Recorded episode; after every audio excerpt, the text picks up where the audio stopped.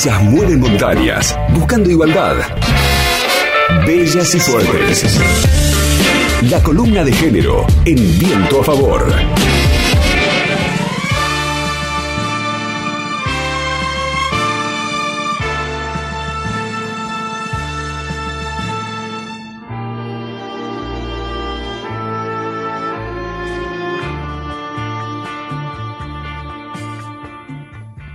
Fieles a los tres esposos en la cárcel apresados volvían de Puerto Plata. Era noche de noviembre, allá arriba en la montaña, por un camino al abismo, el tirano de la muerte seguía a las tres hermanas el próximo miércoles 25 de noviembre es el Día Internacional de la Eliminación de la Violencia hacia las Mujeres. Y faltan unos días todavía para esta fecha, pero nos vamos a adelantar un poquito porque de a poco seguramente van a ir viendo distintas actividades que se van a realizar en el marco de esta fecha que está presente en el calendario feminista y del movimiento de mujeres desde hace varios años ya, más precisamente hace 39 años, porque la convocatoria fue iniciada por el movimiento feminista de Latinoamérica en el año 1981, pero de forma oficial fue en realidad en 1999, cuando esta fecha fue asumida por la Asamblea General de las Naciones Unidas, ¿sí? el 17 de diciembre de 1999 invitaron a gobiernos, organizaciones internacionales y organizaciones no gubernamentales a convocar actividades dirigidas a sensibilizar a la opinión pública en relación a la problemática de la violencia contra las mujeres. Pero podemos irnos todavía un poco más atrás en la historia y de hecho viajar también hasta República Dominicana porque el origen de esta fecha tiene en realidad un profundo trasfondo histórico y político en este país. El 25 de noviembre de 1960, las hermanas Patria, Minerva y Teresa Mirabal fueron asesinadas por orden del dictador Rafael Trujillo, quien estaba en el poder desde 1930 en ese país. Y se las conoce también como las mariposas Mirabal. Siempre eh, cuando llega a estas fechas también eh, en las gráficas y en las imágenes que se eligen para justamente simbolizar eh, esta fecha se utilizan mariposas porque bajo el nombre secreto justamente de mariposas, estas tres hermanas estaban envueltas en una conspiración contra Trujillo, habían formado un movimiento de resistencia contra el régimen de la dictadura y sus esposos habían sido encarcelados, pero más allá de esto, ellas habían decidido desafiar esta medida ir a visitarlos a pesar de que sus vidas estaban en peligro, ¿no? Y en este contexto es que eh, las mandaron a matar, haciéndolo pasar como que habían tenido un accidente automovilístico. Las hermanas Mirabal habían jurado derrocar la dictadura y por eso murieron y por eso las recordamos todos los 25 de noviembre, que es el Día Internacional de la Eliminación de la Violencia hacia las Mujeres. Era noche de noviembre allá arriba en la montaña. Por un camino al abismo, el tirano de la muerte seguía a las tres hermanas. Y ya que estamos recordando a las hermanas Mirabal y rememorando un pedacito de la historia de República Dominicana, vamos a ver justamente qué pasa en este país latinoamericano y vamos a acercarnos un poco a la situación de las mujeres en este país, la situación actual, ¿no?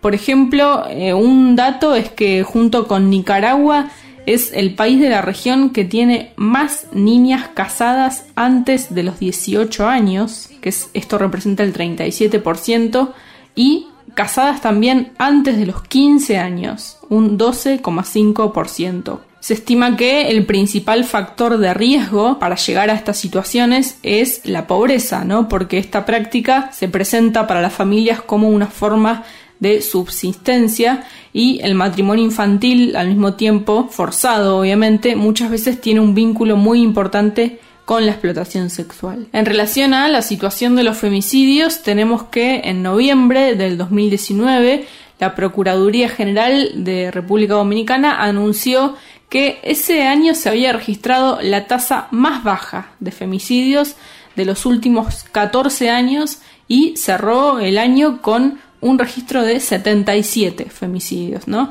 Tengamos en cuenta que República Dominicana es un país obviamente mucho más chico que el nuestro, se estima que viven unas 10 millones de personas. Y este año, a principios de año, precisamente el primero de enero, se registraron tres femicidios en un solo día. Entre enero y febrero de este año hubo ocho mujeres asesinadas y ya al mes siguiente, el 19 de marzo, se decretó el inicio de la cuarentena, ¿no? Por la pandemia del coronavirus. En ese país, al igual que, como vimos también en el nuestro, eh, al inicio de la cuarentena, cuando era bastante estricto. Para las mujeres víctimas de violencia de género, los hogares se convirtieron en lugares inseguros, ¿no? Porque la aplicación de estas medidas restrictivas no tenía ningún tipo de perspectiva de género, por lo cual las mujeres estaban prácticamente obligadas a permanecer y a convivir en la casa con sus agresores las 24 horas del día sin que se les ofrezca desde el Estado alguna alternativa para salir de esa situación, ¿no? Esto obviamente relacionado no solamente a la orden para que haya un aislamiento obligatorio, sino también a las restricciones que hubo en la movilidad y también la disminución de los servicios esenciales. En abril de este año hay un informe que elaboró el Observatorio Político Dominicano que se titula Violencia de Género y Femicidios en tiempos de COVID-19 en República Dominicana y ahí se detalla, por ejemplo, que no existe ni existió un protocolo para tratar los casos de violencia de género en medio de una emergencia sanitaria y esto influyó, aseguran en este informe, en el número de llamadas y denuncias registradas que durante la cuarentena obligatoria se redujeron en ese país, ¿no? Justamente al revés de lo que ocurrió en otros países, como por ejemplo acá en Argentina, en donde se registró un aumento exponencial en los llamados y denuncias por violencia de género, en este caso a la línea 144. Otros datos que se publicaron desde el Fondo de Población de las Naciones Unidas es que entre el 17 de marzo y el 17 de mayo de este año, 150 mujeres y 251 niñas y niños menores de 13 años se vieron obligados a acudir a casas refugio. Además, según el Ministerio de la Mujer de ese país, entre marzo y junio, a través de la línea Mujer se registraron casi 3.000 llamadas para denunciar violencia física, psicológica, verbal y patrimonial. En República Dominicana el aislamiento obligatorio se terminó el 28 de junio, sin embargo entre el 1 de enero y el 7 de agosto de este año fueron asesinadas 24 mujeres. Y en lo que respecta a la cuarentena, fueron 16 las víctimas de femicidios.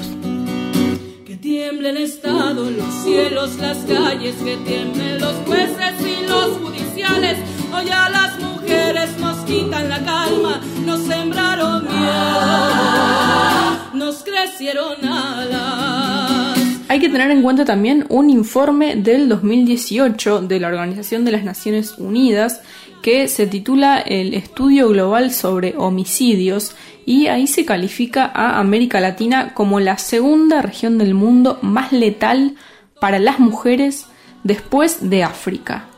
Dentro del informe se detalla que de los 25 países con el mayor número de actos extremos de violencia contra las mujeres, 14 están en América Latina y los países de esta región con mayor tasa de femicidios por cada 100.000 mujeres son El Salvador, Honduras, Bolivia, Guatemala y República Dominicana. Respecto a lo que tiene que ver con la legalización del aborto, en República Dominicana hay una situación bastante desfavorable también para las mujeres porque se mantiene entre los seis países de América Latina que tienen una prohibición total del aborto junto con El Salvador, Honduras, Nicaragua, Haití y Surinam. En este país el aborto es ilegal en todas las circunstancias, incluso cuando el embarazo supone un riesgo para la vida de la mujer es inviable o es producto de una violación. En un país además donde, según datos del Ministerio de Salud Pública, casi la mitad de los embarazos en el país son no planificados o no deseados. En agosto de este año, en República Dominicana empezó a tramitarse el debate por el aborto en la Cámara de Diputados, pero solamente cuando la vida o la salud de la mujer se encuentra en peligro, cuando el feto es incompatible con la vida extrauterina y cuando el embarazo es producto de una violación. Una propuesta bastante atrasada en relación a lo que ocurre en nuestro país, ¿no? Donde la causal de violación y si corre riesgo la salud de la mujer están contempladas para acceder a la interrupción legal del embarazo. Bueno, en este caso, en República Dominicana, recién están debatiendo la posibilidad de que las mujeres accedan bajo estas causales. Y acá, bueno, nos vamos a dar un permiso de hacer un gran paréntesis porque la verdad es que es inevitable porque por estas horas en nuestro país hay mucha expectativa por la presentación del proyecto del Ejecutivo Nacional en el Congreso. Sin deber y sin temer, tan solo por ser mujer valiente y poco frágil. En República Dominicana también se inició el trámite de la presentación del proyecto en la Cámara de Diputados, pero con un proyecto mucho más restrictivo ya que el aborto está prohibido en todas las formas. Bien, esto fue entonces un panorama de lo que ocurre en República Dominicana en relación a las violencias que sufren las mujeres y el próximo miércoles 25 de noviembre por supuesto recordaremos a las tres hermanas Mirabal en el Día Internacional de la Eliminación de la Violencia hacia las Mujeres. LU5 Podcast. Viento a favor.